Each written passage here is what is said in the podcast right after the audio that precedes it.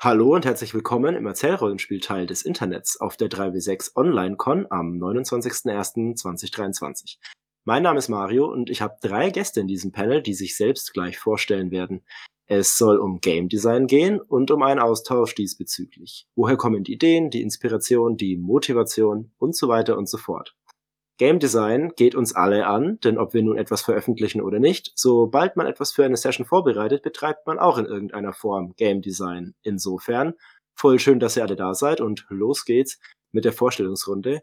Ich fange einfach mal an. Mein Name ist Mario, ich bin 33, ich wohne in Leipzig, komme ursprünglich aus der Nähe von Nürnberg und naja, mein Google Drive-Ordner ist voll mit sehr vielen angefangenen Projekten, von denen ich noch nichts veröffentlicht habe und wir haben hier Philipp, Florian und Martin, die schon ein paar Sachen rausgehauen haben. Viel davon im letzten Jahr 2022, manche davon rekordverdächtig viel. Und ich gebe einfach mal ab an Philipp, der mit der Vorstellungsrunde weitermachen darf. Sehr gern. Ich bin Philipp, ich wohne in Dresden und spiele aktiv noch gar nicht so lange Rollenspiele. Ich kenne Rollenspiele schon sehr lang, hatte aber nie Leute, mit denen ich das spielen kann und habe vor einiger Zeit online angefangen und dann mit Corona wie so viele sehr intensiv.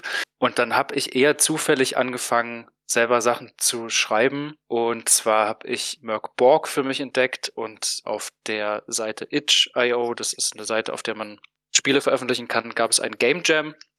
Das heißt, Leute haben sich zusammengetan, unter einem Thema Sachen zu schreiben, Dungeons, Kreaturen, NPCs, was auch immer. Und ich habe gedacht, kann ich auch? Dann habe ich was geschrieben und veröffentlicht und habe Spaß dran gehabt und weitergemacht. Und habe mittlerweile zwei Merc-Borg-Scenes veröffentlicht, die auch gedruckt sind und habe, weil ich auf Englisch veröffentliche, vor allem aber nicht super Englisch spreche und mir gern einen Lektor besorgen wollte, habe ich letztes Jahr einen Kickstarter gemacht für ein Merc-Borg-Projekt und konnte das dann noch professioneller mit Lektorat und gekauften Grafiken veröffentlichen. Und inzwischen habe ich was für Mausritter geschrieben, habe ein Solo-Rollenspiel geschrieben, habe heute ein Brindlewood Bay The Between Hack ausprobiert. Und ja, das ist, glaube ich, das, was ich zu mir sagen kann. Ich werfe den Ball weiter zu Florian. Ja, hallo, ich bin der Florian, auch bekannt als Florik meistens und bin auch auf Itch zum Beispiel als florik.itch.io. Ich bin zwar schon über 50, habe aber erst 22, also letztes Jahr angefangen, Rollenspiele zu veröffentlichen. Und zwar, ja, einfach Sachen eigentlich, die ich hauptsächlich für eigene Bedürfnisse geschrieben habe. Also das Lange Schatten in Bad Bründelholz dürfte so das bekannteste sein und ist auch das umfangreichste Projekt. Eine Heimsuchung oder Incursion für Trophy Dark und ein paar kleinere Sachen und Alia Atra, ein System, naja, das ich sehr gerne auch selber spiele mit meiner Gruppe und das ist ja das zentrale Anliegen eigentlich. Ich gebe gleich mal an den Martin weiter. Ja, hallo, ich bin der Martin. Ich mache irgendwie, seit ich sechs bin, Spiele. Ich habe irgendwie so eine Kiste mit schrecklichen Brettspielen, die ich gemacht habe als irgendwie kleiner Steppke. Ganz schlechte Spiele, aber mittlerweile mache ich das unter dem Label Sharkbomb Studios und mache ich Videospiele. 2019 ein großes Videospiel released, Noah Prophet, und habe dann in so einem Burnout danach irgendwie angefangen, Rollenspiele zu machen. Das ist fast eher zufällig passiert. Es hat aber irgendwie gut funktioniert und da ich Rollenspiele seit ich zwölf bin irgendwie spiele, hat sich das auch irgendwie richtig angefühlt. Und dann habe ich Sachen released, 20, 2021, 2022. Die bekanntesten sind vielleicht Ex Novo und Goblin Errands, das ich dann das Jahr gekickstartet habe. Die unbekannteren mir fast ein bisschen mehr am Herzen. Das sind Impossible Swan und Mending Circle, die ich da irgendwie erwähnen möchte. Und aktuell wurstel ich an einem Heartbreaker-Projekt rum, das irgendwie zwölf Jahre alt ist und ich seit drei Jahren wieder aus der Schublade geholt habe. Und ja, so viel zu mir. Jawohl, vielen Dank. Ich habe ein paar Fragen vorbereitet. Es können dann gerne noch Fragen gestellt werden. Wir haben einen Textkanal, den Game Design Panel Chat. Da könnt ihr auch noch was reinhauen und ergänzen, wenn ihr irgendwas Bestimmtes nachfragen wollt oder euch einbringen wollt. Wir gucken, dass wir jetzt einfach so 45 bis 60 Minuten so auf der Bühne sozusagen quatschen und dann können wir das Thema auch gerne einfach noch öffnen und mit dieser coolen Handhebefunktion, die ihr alle habt in der Discord Panel Stage und dann euch mit auf die Bühne holen und dann könnt ihr da einfach so mit auch mal eine Frage stellen. Und die erste Frage, die ich habe, ist, Woher nehmt ihr denn eure Ideen? Also jetzt habt ihr gerade selber schon gesagt, die Inspiration kam teilweise auch einfach von anderen Spielen, also dieses Designen für etwas, für Merc Borg, ein Hack von Brindlewood Bay oder so. Aber wo begegnen euch die, wo kommen die her, wie fangt ihr denn an, wenn was Neues auftaucht? Und zwar schreibe ich eigentlich ausschließlich immer für mich selber, weil ich etwas Bestimmtes spielen möchte, das es so noch nicht gibt, oder ich finde es zumindest nicht. Das beste Beispiel dafür ist Lange Schatten in Bad Bründelholz. Damals war Brindlewood Bay von Jason Cordova noch recht neu und ich hatte das gerade gelesen und war begeistert vom Konzept und den Regeln. Und nur der amerikanische Hintergrund mit Halloween und Kochshow, das war nicht ganz meins und ich wollte lieber, dass die alten Damen hier in Bayern Mordfälle aufklären und habe einfach angefangen, Fälle zu schreiben und die Spielzüge umzubenennen und das mit meiner Gruppe zu spielen. Später kamen dann noch ein paar Hausregeln dabei, die optional jetzt auch im Paket enthalten sind. Ja, so ist Lange Schatten entstanden. Das andere Beispiel ist Schurkische Sonette, ein Solospiel, in dem man ein Gedicht schreibt. Und das habe ich so schnell geschrieben wie kein anderes meiner Spiele, weil ich genau wusste, was ich will. Denn es gab ein englisches Spiel namens Gentleman Bandit, das auch eben ein Spiel darüber war, dass man ein Gedicht schreibt. Und Layout von John Harper und deswegen hat das ein bisschen Aufsehen bekommen und ich hatte da total Bock und habe mir das immer verkniffen, das zu spielen, habe keine Zeit dafür, also und dann habe ich es mir gekauft und da waren eben gar nicht so viele Anregungen dafür, wie man das jetzt spielt. Das ist ein Solospiel. Und ich hatte das eigentlich, weil ich das mir so lange verkniffen habe, hatte ich schon die Idee, wie so ein Spiel sein sollte, mit dem ich Gedichte schreibe, was das mir für Prompts liefern sollte oder so. Die hatte ich fertig im Kopf. Und deswegen war das das einzige Spiel von mir, was total schnell ging, weil ich einfach das, was ich gerne von Gentleman Bandit gehabt hätte, dann als mein Spiel schurkische Sonette gemacht habe. Okay, das heißt, die Inspiration ist bei dir oft so ein, hä, das gibt's, aber ich will's gerne anders machen oder besser machen und oder zugänglicher machen und dann kommt das daher. Wie sieht es denn bei Philipp aus? Du hast dich schon entmutet, klingt so, als ob du da direkt was zu sagen möchtest. Ja, ich kann gar nicht so richtig sagen, wo die Inspiration herkommt. Bei mir ist es, glaube ich, eher, ich möchte etwas erweitern. Also ich möchte für ein Setting schreiben, ich möchte mich in einer Welt austoben. Ich habe jetzt erst angefangen, selber Sachen zu entwickeln und zu sagen, ich baue mir was, was mir passt oder taugt. Aber bei mir ist es immer eine Idee, die am Anfang steht und mir helfen Limitierungen total. Deswegen mag ich Game Jams, weil Game Jams oft ein Thema haben oder bestimmte Bedingungen. Der erste Game Jam, an dem ich teilgenommen habe, hatte das Thema Folklore, also es sollte irgendwie mit Märchen und Mythen verknüpft sein.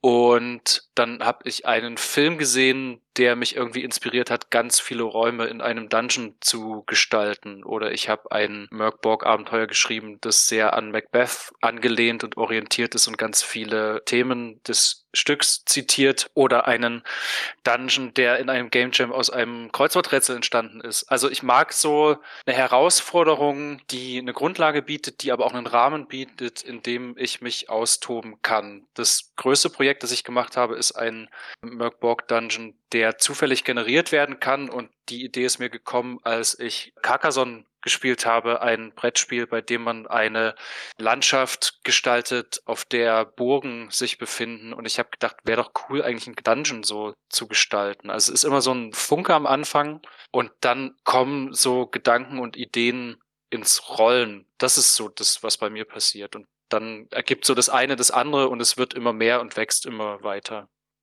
Martin, deine Spiele, ich habe so ein paar mir angeguckt. Ich habe auch das mit dem Impossible Swan gelesen und war verwirrt. Woher kommt denn für sowas die Inspiration? Das ist, glaube ich, verhältnismäßig abstrakt. Goblin Errands, was ich kürzlich spielen durfte bei Vicky, die auch im Publikum ist. Vielen Dank dafür. Das nimmt eher, würde ich jetzt sagen, so Fantasy-Tropes und stellt die ein bisschen auf den Kopf. Wo kam denn die Inspiration für diese Spiele her? Die Frage nach der Inspiration ist für mich eine ganz spannende. Ich habe mich, ich den Burnout habe ich ja ganz kurz erwähnt. Also ich sage immer Burnout in Anführungszeichen, weil ich habe es nie offiziell diagnostiziert. Deswegen, ne? Aber das, da verstehen die Leute, was ich meine, wenn ich das benutze. So, und ich habe dann in diesem Burnout, das war so eine kreative Krise für mich, ich hatte eigentlich keinen Bock mehr Spiele zu machen. Und dann habe ich jetzt ganz viele Spiele gemacht auf einmal dann, ne? weil ein Rollenspiel zu machen geht viel schneller als ein Videospiel zu machen. Das ist nichts programmieren, du musst keine irgendwie äh, Animationen machen und Sounds brauchst du auch nicht. Und dann habe ich ein bisschen besser rausgefunden, was meine Art Spiele sind. Und das Lustige ist, die Rollenspiele habe ich ganz anders gemacht. Also die Videospiele, die ich gemacht habe, da war immer so eine Idee dahinter. So, oh, das wäre cool. Oh, das fände ich irgendwie interessant oder spannend. Ne? Und dann haben sich daraus was ergeben. Ne? Also Nora Profit, da war so, oh, ich möchte ein, ein Spiel machen mit einem Konfliktmechanismus. Okay, Timing oder Karten habe ich rumprobiert und hatte ich irgendwie eine Spielidee daraus. Während ganz viele der Rollenspiele, die ich jetzt gemacht habe seit 2020, Goblin Errands, Mending Circle, Impossible Swan, uh, Hold Your Own, die kamen von woanders her. Und wenn jetzt die Frage ist, wo kamen die her, ist das schwer zu beantworten. Ich habe oft mal irgendwie gelesen, dass irgendwelche Artists zeigen, oh, ich habe das gar nicht mehr ausgedacht, sondern ich habe das irgendwie nur gefunden. Das war da immer eine Erfahrung, die mir ganz fremd war. Also ich kannte das nicht. Ich habe mir meine Dinge immer zusammengebaut. Oh, das ist cool, dann mache ich das und das und das und das und das und das und dann habe ich irgendwas. Und dann habe ich auf einmal angefangen, Dinge zu finden. Und dann habe ich die eigentlich, weil ich angefangen habe zu schreiben. Ich habe die Morning Pages Exercise gemacht, in meiner kreativen Krise oder Fuch irgendwas zu machen. Und das ist eigentlich, du schreibst jeden Tag drei Seiten. Es ist völlig egal, was du schreibst, Hauptsache du schreibst. Und das hat mir extrem gut getan. Und die ersten paar Monate habe ich mich einfach nur durch meinen, weiß nicht, Burnout äh, durchgeschrieben oder mir alles irgendwie so von der Seele geschrieben. Und irgendwann habe ich angefangen, auf diesen Seiten Ideen für Spiele zu finden. Und ne, das ist natürlich auch klar inspiriert durch das, was, was ich so konsumiere oder was mir so begegnet. Und das ist anders und weird, aber spannend. Die Spiele, die da daraus entstehen, sind viel persönlicher und haben viel mehr thematische Resonanz mit dem, was mir wichtig ist. Während die Spiele, die ich davor gemacht habe, viel mehr auf so einer strukturellen, rationalen Ebene für mich interessant waren. Und du hast jetzt gerade schon gemeint, du hast das so am Stück einfach geschrieben und da was rausgezogen. Wenn ich jetzt zu meiner nächsten Frage direkt bei dir weitermache, womit fängst du denn an, wenn du die Idee hast? Ist es dann auch einfach ein Schreiben und dann ein Aussortieren? In welcher Reihenfolge gehst du denn was Neues an, wenn du so ein Projekt oder fließt es einfach aus dir raus und irgendwann ist es fertig? Uff, das ist extrem unterschiedlich. Jedes Projekt hat irgendwie so, so ein bisschen seinen eigenen Prozess. Tatsächlich habe ich den Morning Page Exercise, das Schreiben, als kreatives Werkzeug für mich entdeckt. Manchmal fange ich einfach an zu schreiben und schaue, was passiert. Und auch wenn ich irgendwie eine konkrete Frage habe, hey, ich weiß nicht, wie ich das löse, dann schreibe ich einfach raus. Dann schreibe ich einfach Lösungen und äh, habe eine Konversation mit mir selber, die vier Seiten Text ist. Also ich mache es mittlerweile digital. Solche Sachen viel, damit ich sie einfach auf, auf Record habe und sie wieder finde. Und dann am Ende habe ich irgendwie eine Lösung gefunden. Aber jedes Spiel hat so ein bisschen seinen eigenen Weg. Also, ne, Mending Circle hat angefangen mit, ich hatte irgendwie diese vier Stats und die haben sich richtig angefühlt. Und ich wusste, es geht um Hexen und um Heilung weil ich mich mit meinem Burnout beschäftigt habe. Und irgendwie dachte ich, ne, Heilung war sehr präsent für mich in meinem Leben. Und positives Spiel machen, das, ne, ich wusste, es muss kooperativ sein. Also als kein Spielleiter. Und so haben sich Dinge nach und zusammen irgendwie ergeben. Aber ich könnte jetzt nicht sagen, dass es wirklich einen, einen spezifischen Prozess gibt. Ich habe jetzt zum Beispiel für Bright so ein bisschen rumprobiert, ganz früh schon Character-Sheet-Sachen zu machen, einfach um verschiedene Entwürfe für eben auszuprobieren, wie würden die denn aussehen. Wenn ich das nicht auf den Character packe und dass es zu kompliziert wird, dann ist es, ja, äh, ne, wenn man von den Videospielen kommt, da kann man ganz viel Komplexität aufeinander stapeln und das geht alles gut, wenn es der Computer macht. Kannst du beim Rollenspiel nicht das ist so eine schlechte Angewohnheit, mit der ich immer struggle. Und das dann versucht, der entgegenzugehen. Aber letztendlich hängt für mich zumindest sehr vom Spiel ab. Ich könnte jetzt nicht einen bestimmten Prozess irgendwie machen.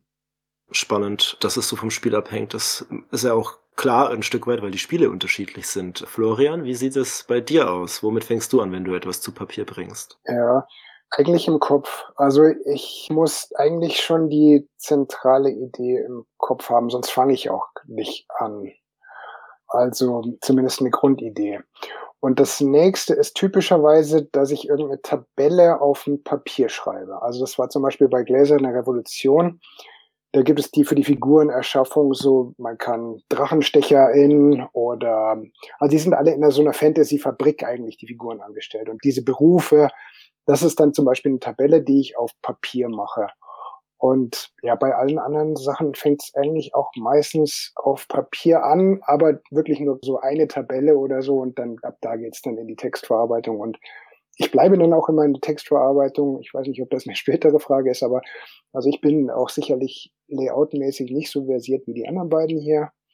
Und also ich bin jemand, der mit Textverarbeitungen arbeitet und ja, und einfach auch sehr stark an Texten orientiert ist, auch im, beim Rollenspieldesign. Hast du denn zum Beispiel für Bad Bründelholz dann erstmal einfach einen Fall in Bayern geschrieben und der Rest des Spiels ist dann einfach daraus gewachsen oder wie war das da? Ja, genau, ganz genau so. Und Philipp, du hast Carcassonne gespielt und dann ein flexibles Dungeon gebaut. Das heißt, Brettspiel, erster Schritt, zweiter Schritt, umsetzen für Rollenspiel. Oder ist das eine Formel, die sich so nicht reproduzieren lässt? Nee, das ist tatsächlich eher dieser Funke, von dem ich vorhin gesprochen habe. Ich brauche irgendeine Idee und ich glaube, in dem Fall habe ich dann auch erstmal die Karte entworfen, weil ich wissen wollte, ob das funktioniert und habe dann angefangen, Räume zu füllen und auch Tabellen zu schreiben. Aber normalerweise fange ich an zu schreiben. Und ich finde das total bewundernswert, wenn Florian erzählt, dass er das im Kopf haben muss und eigentlich schon quasi fertig haben muss. Oder ich habe mal einen Tweet gesehen von Chris Bissett, der einen Brindlewood-Fall geschrieben hat. Den hat er sich im Gym ausgedacht und hat gesagt, ich habe so eine halbe Stunde drüber nachgedacht und dann habe ich den runtergeschrieben. Und es gibt ein Video, wie er den einfach runterschreibt. Und das kann ich überhaupt nicht. Ich kann das, wenn ich angefangen habe zu schreiben. Also ich habe so eine Grundidee, so einen Grundgedanken. Dann fange ich an zu schreiben längst nicht so ausführlich wie Martin. Ich bin sehr faul und versuche das knapp zu halten. Und dann lasse ich es liegen, dann denke ich unter der Dusche drüber nach beim Spazierengehen, dann kommen wieder Ideen, dann setze ich mich wieder ran. Aber bei mir passiert ganz viel durch das konkrete Aufschreiben und ich erfahre auch ganz viel dadurch, dass ich das konkret aufschreibe und tue mich dann mit Details schwer und mit langen Tabellen und lass die wieder liegen und fasse sie wieder an. Und dann spielt bisher Layout eine große Rolle und es gibt so einen Punkt, wo ich sage, ich muss es jetzt layouten, weil ich Dinge sehen will, wie das mit Grafiken und Illustrationen zusammengeht. Und die wiederum beeinflussen dann wieder den Text, weil dann habe ich eine Grafik, die irgendwie dazu passt, aber der Text stimmt da nicht ganz und dann verändert sich das. Und dann gibt es so ein Ping-Pong aus, ich bastel ein bisschen was im Layout, dann schreibe ich was um, dann bastel ich wieder am Layout und das befruchtet sich dann so gegenseitig. Und ich glaube, ich brauche das auch, weil ich könnte nicht einfach nur im Schreibprogramm schreiben und das dann am Ende umsetzen, sondern die Abwechslung hilft mir total und tut mir gut. Mir geht es tatsächlich ähnlich wie Philipp. Also ich habe diesen, ich dump alles auf Papierprozess, der für mich so eine Lösungsfindungsteil ist. Ne? Ich weiß nicht, wie ich das löse oder was da mein Ansatz ist, also schreibe ich einfach mal dann finde ich Dinge. Und dann, wenn ich tatsächlich den Spieltext schreibe, beginne ich ganz oft in Bullet Points tatsächlich. Weil ich die ganz leicht auch umschieben kann und verändern kann. Und mit den, die sind für mich ganz, ganz lange flexibel. Da kann ich auch schon in Playtests mitgehen. Ich habe irgendwo eine Liste Bullet Points für die Regeln. Wenn ich irgendwann sage, jetzt ist gut genug, dann packe ich ins Layout und da passiert, wie bei Philipp, auch nochmal ganz viel. Ne? Auf einmal, okay, jetzt merke ich, ich möchte das Buch umsortieren, jetzt gehört es irgendwo anders hin, damit sich das besser anfühlt. Und oh, jetzt habe ich hier dieses Artwork, das möchte ich irgendwie referenzieren. Und muss ich nochmal den Text anpassen. Also schon auch sehr iterativ, da passiert die ganze Zeit was. Deswegen auch der Versuch, so lange wie möglich flexibel zu sein mit Bullet Points und irgendwie auch das Layout so lange vor mir herschieben, wie ich kann, auch wenn ich es eigentlich sehr, sehr gerne mache. Weil sobald ich das mache, bin ich wieder so ein Stück unflexibler. Jede Änderung ist viel aufwendiger als in Bullet Points, ein Kapitel, das halt so eine halbe Seite ist, woanders hin zu kopieren. Ich habe ja zu dem Thema eigentlich schon gesagt, aber ich habe jetzt nicht das komplette Spiel im Kopf oder so. Aber ich muss eine Idee haben. Also ich könnte mich nie hinsetzen an ein weißes Papier oder ein weißes Textverarbeitungsdokument und sagen, ich schreibe jetzt einen Fall für Bad Bründelholz. Ich muss irgendwie zumindest eine Idee haben. Also ich weiß nicht, eine Figur oder worum es in dem Fall geht, ein Thema oder sonst irgendeine Idee. So einen initialen Funken, ja. Das ist eine Frage, die ich jetzt aus dem Chat aufgreife. Das hat Waldemar gefragt. Schreibt ihr es einfach auf ein Stück Zettel, auf irgendwas, was rumliegt? Habt ihr ein explizites digitales Tool, wo die ganzen Sachen reinkommen, was euch beim Strukturieren oder so hilft oder bei dieser Form des Reiterierens? Ich schreibe digital in Google Docs, weil das so einen Versionsverlauf hat und nochmal gucken kann, was man früher geschrieben hat, wenn man es schon wieder gelöscht hat. Und ich dann flexibel auf die Cloud zugreifen kann und mache Layouts in der Affinity Suite. Das ist so ein günstiges Programm für Layout. Und es gibt noch welche für Vektorgrafiken und Pixelgrafiken. Das habe ich mir mal angeschafft, weil das verhältnismäßig günstig ist, ist ein bisschen teurer geworden, aber für Leute, die das hobbymäßig machen, noch erschwinglich und sehr, sehr professionell. Man kann da sau viel mitmachen. Und das ist eigentlich alles, womit ich arbeite. Ich tue mich sehr schwer von Hand zu schreiben, weil ich dann die Notizen suchen muss und sie nicht so schnell hin und her schieben kann, wie Martin das beschrieben hat. Also tatsächlich Google Docs und Affinity im Layout. Wann kommt der Schritt, dass du was von Google Docs in ein zumindest begonnenes Layout schiebst, wenn du sagst, es spielt für dich eine große Rolle? Also ich könnte mir vorstellen, gerade bei Merck Borg und Sachen, die da in dem Kosmos designt werden, da ist ja Design auch ja so ein vorherrschendes Element. Das inspiriert sich gegenseitig. Wann kommt da der Schritt? Wenn ich den Eindruck habe, das ist jetzt so weit fertig, dass ich nicht grobe Veränderungen mache, die alles komplett umwerfen, aber es eben noch nicht so weit fertig ist, dass ich da nicht im Layout noch mit rumspielen könnte. Also es ist so ein Feeling von, jetzt ist der Punkt, jetzt muss ich mal die Grafik anpacken. Martin? Ich mache ganz viel in Markdown, in Textdokumenten. Wenn ich noch nicht weiß, wie das Projekt aussieht und was für ein Projekt ich da mache, dann gibt es im Moment irgendwo, wo ich schreibe, liegt dann so eine angefangene Idee rum. Und wenn ich dann wirklich ein Projekt draus mache, da gibt es einen Dropbox-Ordner und in dem Dropbox-Ordner liegt ein Markdown-File und irgendwann sind es ne, vielleicht eine Handvoll Markdown-Files. Ne? Dann mache ich irgendwie meine Braindumps, da werden neue Markdown-Files und dann kommt noch eins dazu. Und das wird dann immer sehr messy, wenn das Projekt eine Weile geht. Und das Gute an Markdown ist, ich, wenn ich, ich habe auch Google Drive, benutze ich sehr gerne, aber da fange ich dann an, zu viel Style zu machen manchmal. Und damit ich das nicht mache, mache ich Markdown. Das ist alles sehr minimal. Da benutze ich gerne Typora als Editor, weil ich den auch sehr minimal einrichten kann. Und dann kann ich einfach ein bisschen runterschreiben. Und ja, irgendwann kommt das dann manchmal in Google Drive, weil man es da, ne, kannst einfach kopieren und in den Doc einschreiben, weil man dann zum Sharen da ist die Kommentarfunktion unglaublich gut. Ne? Dann schicke ich es an ein paar Leute und dann gucken die mal drauf und kommentieren da rein. Und dann habe ich nochmal irgendwie Ideen. Und dann geht es von da für mich auch in die Affinity Suite. Ich habe ein paar Sachen mit äh, InDesign gemacht, aber ich bin auch mittlerweile großer Affinity-Fan bringt mich praktischerweise zu meiner nächsten vorbereiteten Frage, äh, die auch wiederum passt zu einer Frage aus dem Publikum, und zwar, welche Rolle spielt denn Playtesting bei der Veröffentlichung? Du hast gesagt, du schickst es dann irgendwie an Leute, das ist ja dann auch schon mal ein externer Blick auf das, was du dann bis zu dem Zeitpunkt aufgeschrieben hast. Und jetzt habe ich heute Nachmittag einen Playtest gespielt von, aktuell ist es noch getitelt Black Moor. Wer weiß, ob der Titel bestehen bleibt. Angelehnt an Wednesday, die Netflix-Serie und mit Brentwood Bay-Mechaniken unter anderem, denn es hat auch Einflüsse aus Alea Atra von Florian. Und ursprünglich, das wurde es schon geändert, habe ich vorhin schon gehört, äh, Lasers and Feelings. Also welche Rolle spielt Playtesting für euch? Und die Frage aus dem Chat lautete, wie entscheidet ihr denn, welche Spielmechanik dann für euer aktuelles Projekt verwendet werden soll? jetzt habe ich gerade gesagt, Philips Spiel hat jetzt irgendwie drei verschiedene Sachen. Das wird noch hin und her geschoben. Wie findet man denn dann raus? Und findet man es vielleicht während des Playtestings raus, welche Mechanik bestehen bleibt und welche man überhaupt ursprünglich verwenden möchte? Ich finde, Playtesting ist eigentlich essentiell. Manche Sachen sind unglaublich schwer zu playtesten. Impossible Swan habe ich halt selber geplaytestet. Das kann ich nicht an andere geben irgendwie. Das ist zu langwierig, zu weird. Aber ich möchte alles, was ich release, ein paar Mal geplaytestet haben, weil sich nach jedem Playtest sich nochmal so viel verbessert. klar, je mehr Playtests du machst, desto geringer sind die Schritte, aber gerade die ersten ein, zwei, drei Playtests sind so ergiebig, finde ich. Wie verstehen Leute das, was verstehen Leute nicht. Dann kommt ein bisschen Feedback, dass man dann nochmal eigene Ideen zündet dass ich auch zum Thema Inspiration noch zurück, was mir unglaublich viel Inspiration gibt, ist auch einfach Konversation mit anderen. Ganz viele Ideen kommen aus, mit Leuten über sowas reden. Deswegen ist der Playtest für mich eigentlich unverzichtbar. Da ist das Videospiel viel dankbarer, das kann ich starten und einfach spielen oder jemanden einen Pfeil schicken und dann sagen die mir was. Beim Pen and Paper muss ich halt irgendwie einen Termin organisieren und eine Handvoll Freiwillige finden, die gleichzeitig Zeit haben. Das macht das manchmal so ein bisschen tricky, aber ich finde es ich find's extrem wichtig. Ja, Florian, du hast direkt, bitte. Ja, ich finde Playtests natürlich auch extrem wichtig und also das ist mein Anspruch, dass es muss am Tisch funktionieren. Also der Text muss für die Spielleitung funktionieren und muss dann, wenn die Spielleitung es umsetzt, für die, die mitspielen, funktionieren. Das ist essentiell. Aber es kommt noch was anderes dazu.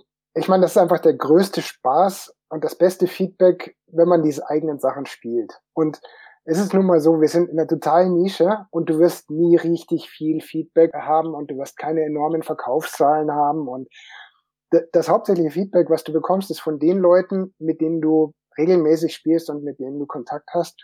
Das macht am meisten Spaß und deswegen das Playtesten ist nicht nur wichtig, sondern auch eigentlich mit das Schönste. Also außer der Befriedigung natürlich auch, dass man selber einfach vielleicht mit seinem Spiel zufrieden ist aber eben auch, das ist der wichtigste Kontakt und das wichtigste Feedback, das man bekommt, glaube ich. Ja, ich will dir gar nicht widersprechen, außer vielleicht in dem Punkt, dass wir es ja vielleicht gerade mit der Energie, die ihr alle miteinander habt, was Game Design angeht, oder die wir alle miteinander haben, das aus der Nische noch ein kleines bisschen rausheben mit den genialen Ideen. Ja, ich knüpfe an dieses schöne Gefühl beim Playtesten an. Ich finde Playtests nämlich furchtbar, also für mich selber, weil für mich als Spielleitung, die ihr eigenes Spiel präsentiert, das noch nicht fertig ist und das Feedback braucht. Ne? Ich finde Playtests unheimlich wichtig und jeder Playtest bringt irgendwas voran.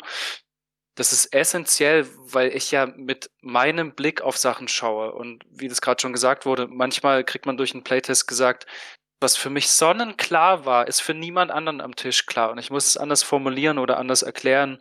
Mir bringen Playtests wahnsinnig viel Inspiration, weil ich anfange zu improvisieren und mir neue Ideen kommen, die ich beim Schreiben nicht hatte. Also es wird nochmal lebendig heute bei dem Playtest habe ich schon beim Erklären der Regeln gemerkt, wo es hakt und was nicht stimmt.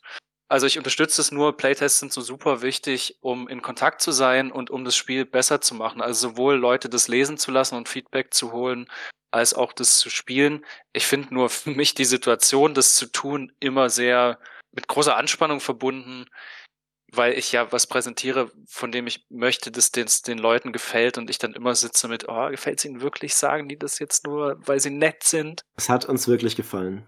Ich weiß, ich weiß, ich habe das gemerkt.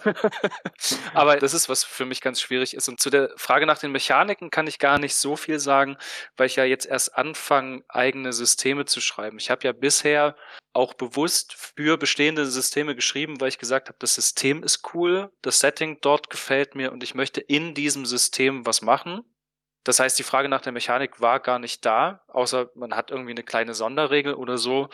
Und bei Blackmore, was wir heute gespielt haben, war es so, dass ich eigentlich auch für einen Jam was Schnelles, Kleines machen wollte, Wednesday inspiriert und habe gedacht, Lasers and Feelings passt auf eine Seite, zack, das nehme ich. Und dann habe ich aber beim Schreiben gemerkt, dass die Mechanik irgendwie so Funny Action produziert und ich eigentlich so ein bisschen Mystery Ermittlung haben wollte. Und habe dann gemerkt, ja, eigentlich ist es Brindlewood. Und dann habe ich so einen Brindlewood Move genommen, den aber mit einer Lasers and Feelings Mechanik gespielt und wir haben heute gemerkt, dass das nicht so richtig zusammengeht.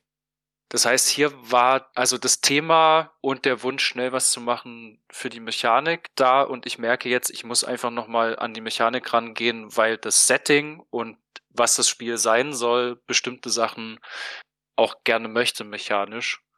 Aber ich fände es voll spannend von den anderen beiden auch zu hören, weil, ja, wie gesagt, ich setze mich ja oft auf Sachen rauf.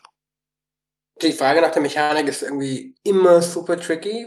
Also ich merke, dass ich gerne mich von Mechanik inspirieren, die es schon irgendwie gibt. Und dann sage ich, okay, das fühlt sich richtig an für das, was ich da mache irgendwie. Und dann, ne, auch das eine Spiel inspiriert das andere Spiel. Und manchmal klappt es auch einfach nicht. Ne? Manchmal habe ich einen Playtest mit der Mechanik und die tut einfach nicht und dann schmeißt man sie raus und macht was Neues. Da ist halt der Playtest wieder wichtig.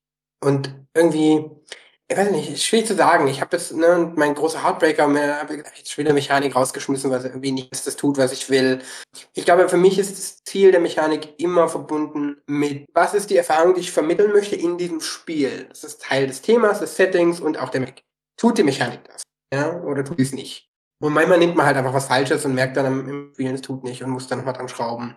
Und ja, ich, ich weiß jetzt gar nicht, ob ich die Frage sauber beantwortet habe. Jetzt habe ich, glaube ich, nur ein bisschen gerambelt. Sorry. Nee, alles gut, bestens. Ich habe sogar eine Anschlussfrage. Und zwar, also ich hatte eben kürzlich das Vergnügen, Goblin Errands zu spielen. Und wir hatten als Motto bei unserer Veranstaltung hier in Leipzig von Projekt Rolle die Idee, wir wollen Spiele anbieten, die man mal schnell lesen kann und dann schnell reinkommt, schnell spielt. Und das hat auch alles wunderbar funktioniert. So 50 äh, Pages or less stand sozusagen oben drüber. Goblin Errands hat, glaube ich, 51 Seiten oder so. Also passt gerade noch so rein.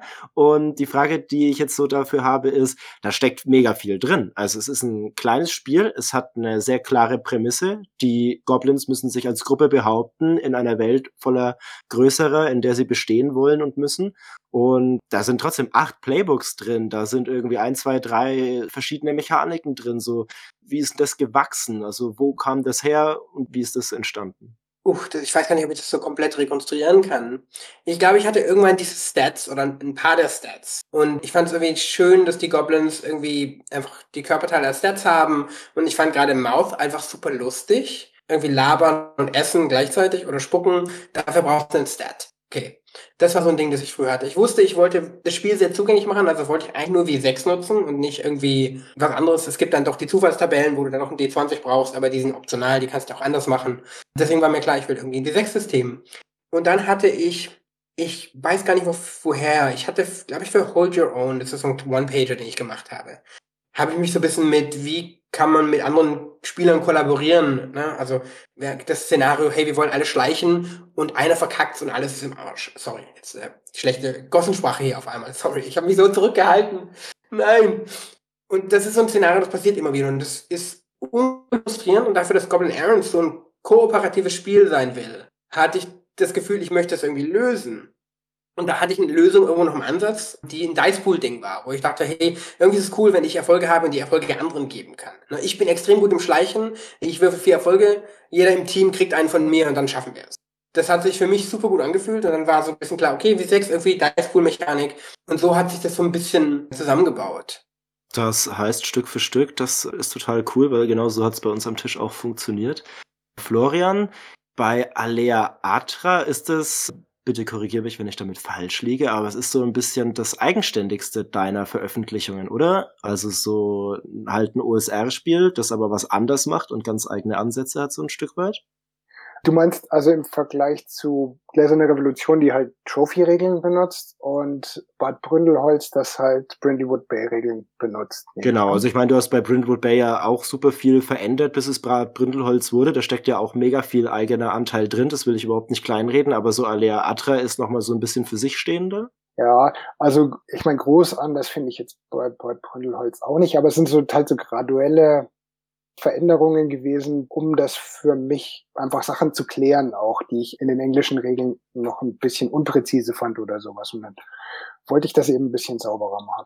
Aber Alia Atra, ja, basiert natürlich auch sehr stark auf Cthulhu Dark, aber vielleicht nicht so sehr wie die anderen jeweils auf ihrem Vorläufer basieren. Und also das ist eigentlich auch sehr stark, Alia Atra ist sehr stark ein Spiel, was mit dem Spielen hier auf 3W6 zu tun hat, weil ich hier halt hauptsächlich One-Shots anbiete. Weil immer die Gefahr ist, wenn man dann ja was ausmacht, dass dann vielleicht, wenn man mehrere Termine hat, dann einer doch nicht kann und dann fällt die ja ein Drittel der Gruppe weg oder sowas. Also One-Shots. Und ich wollte einfach ein System, mit dem ich noch besser die Figurenerstellung und das komplette Durchspielen und mit ein bisschen Zug von Modulen in drei Stunden einfach gebacken kriege. Und das hat für, für Horrorsachen funktioniert das eben schon in Cthulhu Dark. Und Aleatra war dann der Schritt, das einfach für, ja, in dem Fall Fantasy-Module hauptsächlich eben auch zu machen. Wann wusstest du, dass es fertig ist? Gab es da einen bestimmten Punkt, an den du dich erinnerst, wo du sagst, so, jetzt ist 1.0 erreicht oder dann vielleicht auch nochmal was verbessert worden, 1.1 und jetzt geht es online und ist fertig und jetzt fasse ich das nicht mehr an?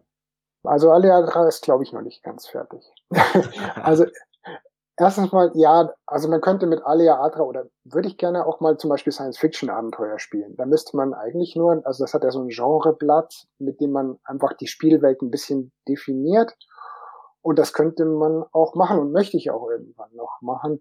Und dann könnte man natürlich Alia Atra halt mehr so hinskizziert und man könnte es auch mal ausführlich machen mit sehr vielen Spielbeispielen oder so das wäre jetzt eigentlich das einzige von meinen Spielen, wo ich sagen würde, das ist vielleicht noch nicht ganz fertig.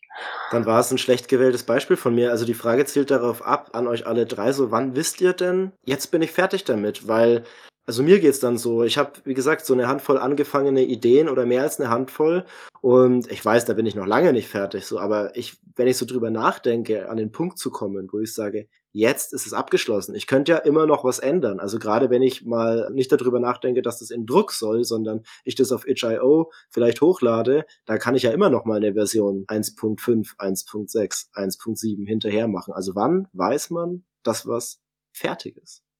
Ich setze mir eine Deadline, also nicht eine Deadline, so in drei Monaten will ich fertig sein, sondern ich merke das irgendwie. Ich merke, ich schiebe im Layout nur noch Sachen um zwei Pixel nach links und gucke natürlich immer noch mal drüber, um Fehler zu finden, aber eigentlich spiele ich nur noch rum, weil es soweit fertig ist und dann ist es auch wieder so ein, ja, so ein Gefühl von, das ist es jetzt und wie du sagst, man kann es ja auf Itch hochladen und hat dann immer noch mal Zeit, über einen Print nachzudenken oder nicht. Also ich sag dann irgendwann, das muss raus, weil ich das auch tatsächlich, ich könnte das nicht für mich und nur zum Spaß schreiben. Das wäre mir irgendwie nicht Motivation genug. Für mich ist schon auch die Motivation, dass andere das lesen können. Ich freue mich, wenn ich da Feedback bekomme.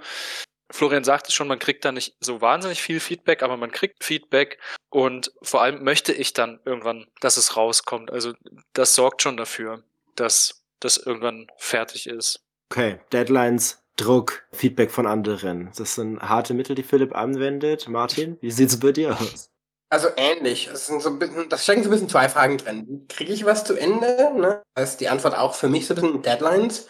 Viele meiner Spiele hatten ihre 1.0 oder 0.8 oder was auch immer, die erste Version, die man so außer Hand geben kann zum Playtesten, relativ zackig. So ein, zwei, drei Monate, dann hatte ich ein Ding, wo ich sage, hey, das ist gut genug. Das ist nicht gelayoutet und das geht dann noch durch viele Iterationen Playtests, aber es war relativ schnell an der Stufe, dass man es playtesten kann. Das ist für mich so der wichtigste Moment. Ne? Dann habe ich auf der anderen Seite aber auch diesen Heartbreaker, den ich jetzt irgendwie seit Jahren mit mir rumschleppe, der irgendwie kein Ende finden will, der irgendwie nicht zusammenkommt. Und das ist auch okay, ne? den schleppe ich noch eine Weile weiter und vielleicht hat er irgendwann eine tolle Form und wird gut oder ich schmeiße ihn irgendwann raus. Und, aber, also wann weiß man, wann es zu Ende ist? Für mich ist es so ein bisschen ein, das ist meine Philosophie, allgemein bei kreativen Projekten, ist es nie. Ne? Es gibt keinen Punkt, wo, du, wo ich sage, hey, jetzt müsste ich hier nichts mehr tun. Ich kann immer noch was verbessern. Und wenn es zwei Pixel im Layout schieben sind, ne? Ich kann immer noch Texte überarbeiten, ich kann immer noch mal das Character Sheet schöner machen, ich kann immer noch mal irgendwie überlegen, ob ich an der Mechanik was drehe. Das ist ja endlos. Es ist dann vorbei, wenn ich sage, jetzt reicht's. Jetzt mache ich nichts mehr. Jetzt habe ich ein anderes Projekt, das mich begeistert. Jetzt ist gut genug eigentlich. Ne? Jetzt ist gut genug. Jetzt tut's das, was es tun sollte, und ich bin nicht unglücklich damit und ich kann mich guten Gewissens etwas anderem widmen. Okay, also nicht perfekt, weil Perfektion sozusagen kaum erreichbar ist, aber dieses gut genug, dass man, wie du sagst, dass es das tut, was es tun soll, das ist doch schon mal ganz gut. Da kann ich mich vielleicht auch mal dran orientieren. Ja, perfekt ist unerreichbar und ne, also nach hinten hin werden die Schritte, die du machst, kleiner für noch mehr Energie. Irgendwann lohnt es sich nicht mehr zu investieren, wenn man es mal so eine Perspektive betrachten will. Ne? Weil jetzt steht schon alles so fest und jede Änderung ne, jede große Änderung würde ganz viel kaputt machen. Oder ne, jetzt habe ich ne, das Layout steht und die Character Sheet und jetzt, ach ja, was wäre, wenn ich fünf andere Attribute hätte, noch extra. Und macht alles. Deswegen, irgendwann wird es auch einfach, rutscht es so in seine, in seine Form rein und Änderungen werden immer, immer teurer oder anstrengender. Florian, hast du jetzt noch was zu ergänzen, wenn auch nicht bezogen auf Alea Atra, sondern auf eine nee. anderen Sachen?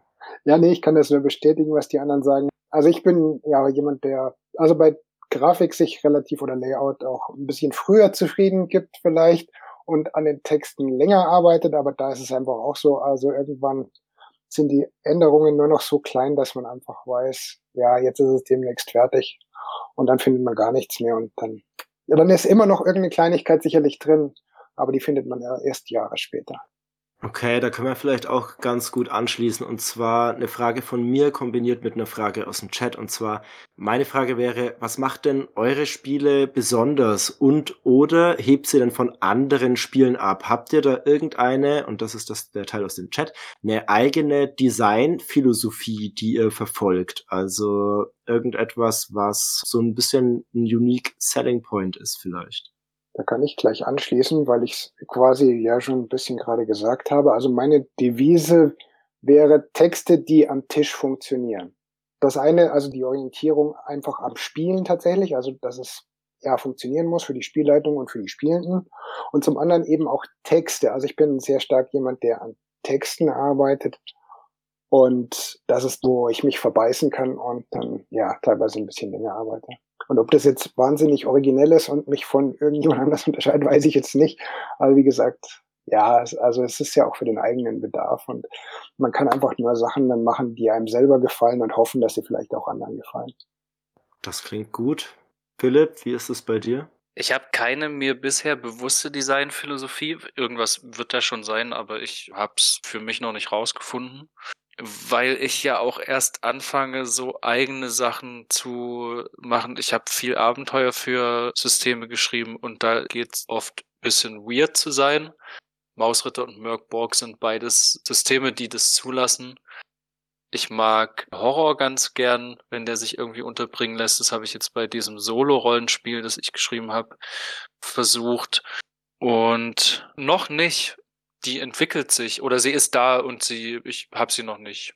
Das finde ich aber auch total gut von euch zu hören, also weil ich muss ja dann offensichtlich, um was zu veröffentlichen, um was zu Ende zu bringen, keine perfekt definierte Designphilosophie haben oder alles eben perfekt wissen und einordnen können, sondern dieses einfach mal machen und irgendwann zufrieden sein mit der Veröffentlichung, mit dem, was es ist, uns anderen präsentieren und Spaß dabei haben, das reicht vielleicht auch einfach. Ich finde es ganz wichtig und unterstütze das voll, dass vorhin gesagt wurde, es braucht nicht 100 Prozent, weil man schafft die 100 Prozent nicht, niemals, also nicht den eigenen Anspruch, den man sich setzt. Und mir hat es total geholfen, Sachen zu veröffentlichen und dann aus dem Blick nochmal drauf zu gucken, auch wenn sie noch nicht fertig und nicht gut waren. Aber zu sagen, das ist jetzt da, da können Leute drauf zugreifen, da können Leute was machen und dann auch dazu Feedback zu bekommen, das kann ich nur echt anregen, Playtests zu machen, Leuten das zum Lesen zu geben, das öffentlich zu machen ohne zu sagen, ich habe da einen Plan dahinter. Ich bin da so reingestolpert und es hat sich so ergeben und es klingt oft blöd, wenn man das sagt, finde ich, aber es ist tatsächlich so. Ich hatte nicht vor, einen Print von einem Scene zu machen. Das ist tatsächlich so passiert. Und ich weiß nicht, woher ich im Sommer den Mut genommen habe, einen Kickstarter zu machen. Aber das war irgendwie dran und dann habe ich es halt einfach gemacht, weil ich andere Sachen auch schon gemacht habe, weil ich mich getraut habe, das erste Spiel auf Itch hochzustellen. Ja, übel gut, weil jetzt kann man es kaufen, wenn man Merkborg spielt und andere freuen sich drüber. Mhm. Martin, hast du noch was dazu? Ich habe ja schon irgendwie erwähnt, dass ich mich in der Postapokalypse meines Burnouts so ein bisschen mit dem Thema Kreativität sehr akut auseinandergesetzt habe. Und also, was macht meine Spiele unique? Die einzige Antwort auf die Frage ist, dass sie von mir sind. Die Frage für mich, die sich daraus so ein bisschen ergibt, ist, es geht, glaube ich, für mich weniger um Uniqueness, im Sinne von, hey, was ist dein Unique Selling Point und deine Unique Proposition, sondern irgendwie, was ist mein Stil als Designer? Ja, als Spielemacher, was ist mein Style? Und dem bin ich so ein bisschen auf die Spur, dadurch, dass ich in den letzten Jahren sehr viele Spiele gemacht habe. Ne? Videospiele sind sehr langsam zu machen. Und den Weg zum Stil finden ist Spielmachen. Ne? Also wie auch wenn du anfängst zu zeichnen und möchtest, ich möchte meinen Style entwickeln. Ja, dann mach halt einfach Zeichnen. Ne? Kopier, mach was eigenes, probier rum. Irgendwann kommt der schon. Ja, weil die Dinge, die dich interessieren und Dinge, die dir Spaß machen und Dinge, die dir einfach liegen oder die dich herausfordern, dich prägen und deinen Stil generieren. Ne?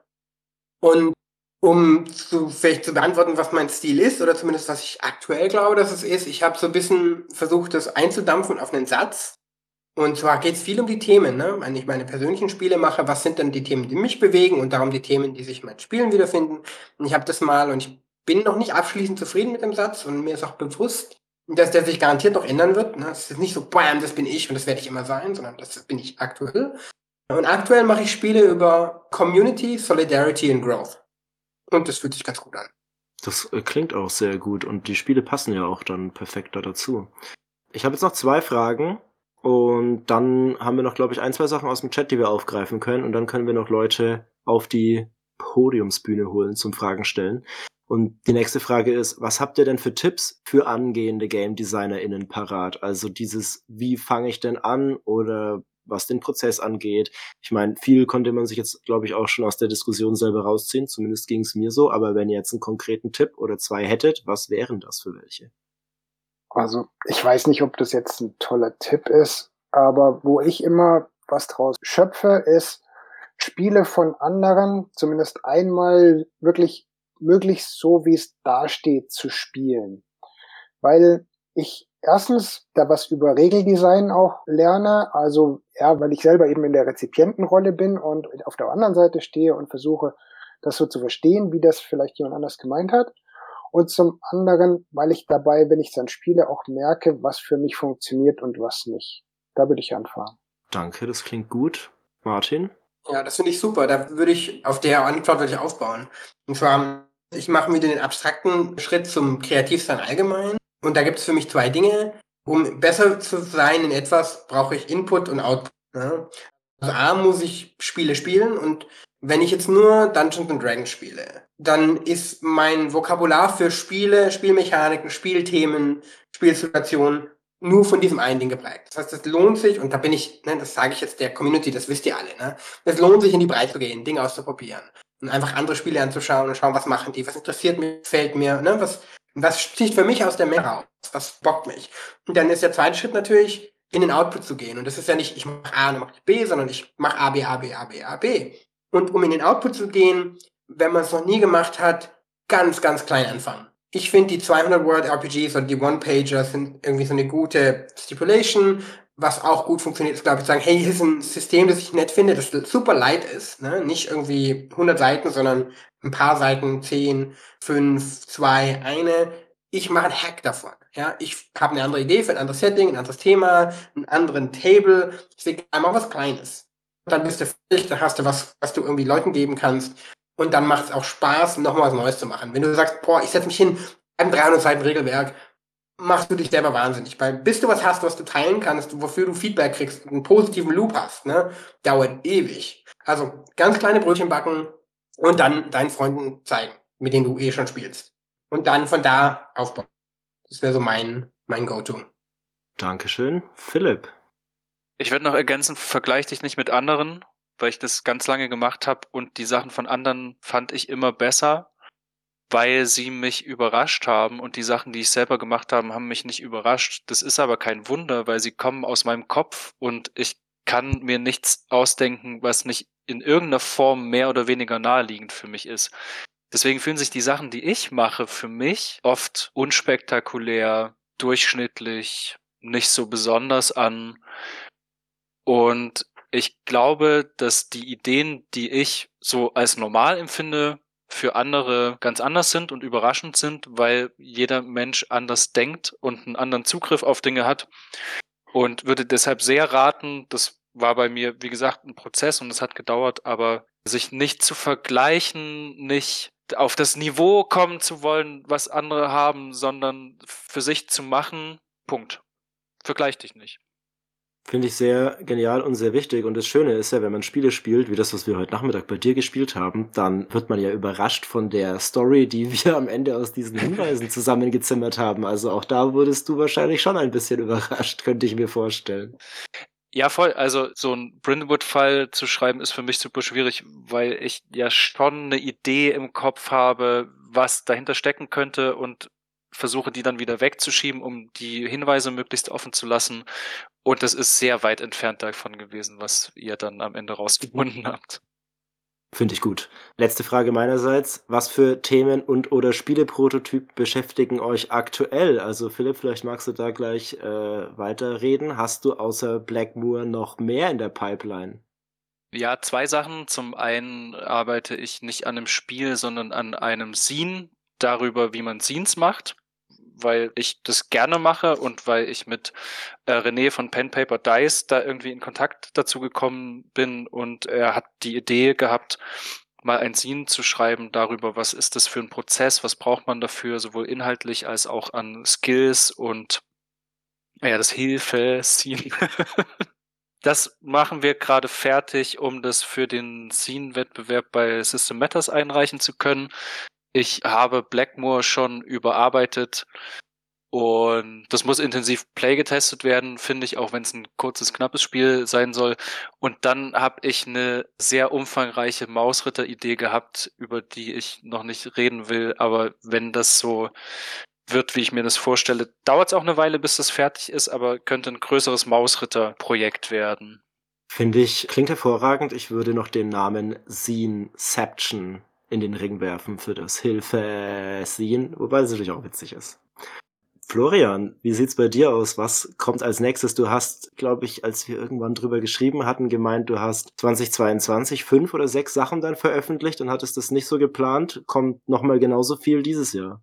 Nein, garantiert nicht. Ich wollte dieses Jahr eigentlich nicht sehr viel neue Rollen. Nein, ich wollte das sehr stark zurückfahren, auf jeden Fall wie es so ist, ist mir dadurch, also gerade wenn man eigentlich das nicht vorhat, kommen einem manchmal Ideen und deswegen glaube ich im Laufe des Jahres vielleicht herausbekommen könnte, wäre ein Rooted in Trophy Spiel, das so ein bisschen Survival Horror ist. Ja, mal schauen, wo es hinführt. Das ist doch der große Erfolg, wo du die Nische aus der Versenkung hebst. Survival Horror ist in Videospielen das große Ding. Damit wirst du reich und berühmt. Ach, Hurra! Martin, es ist, glaube ich, bald Scene Quest, Scene Month. Kommt da was von dir? Leider nicht. So last minute, ich glaube letzte Woche die Idee, hey, ich könnte ein Goblin Errand Scene machen mit Adventures für so out of the box, dass man gar nicht generieren muss. Und noch so ein bisschen vielleicht ein neues Playbook und wie coole Goblin Items. Und ich habe einfach nicht das geschafft, das irgendwo hinzubringen. Und das war einfach auch zu kurzfristig. Was sieht man von mir?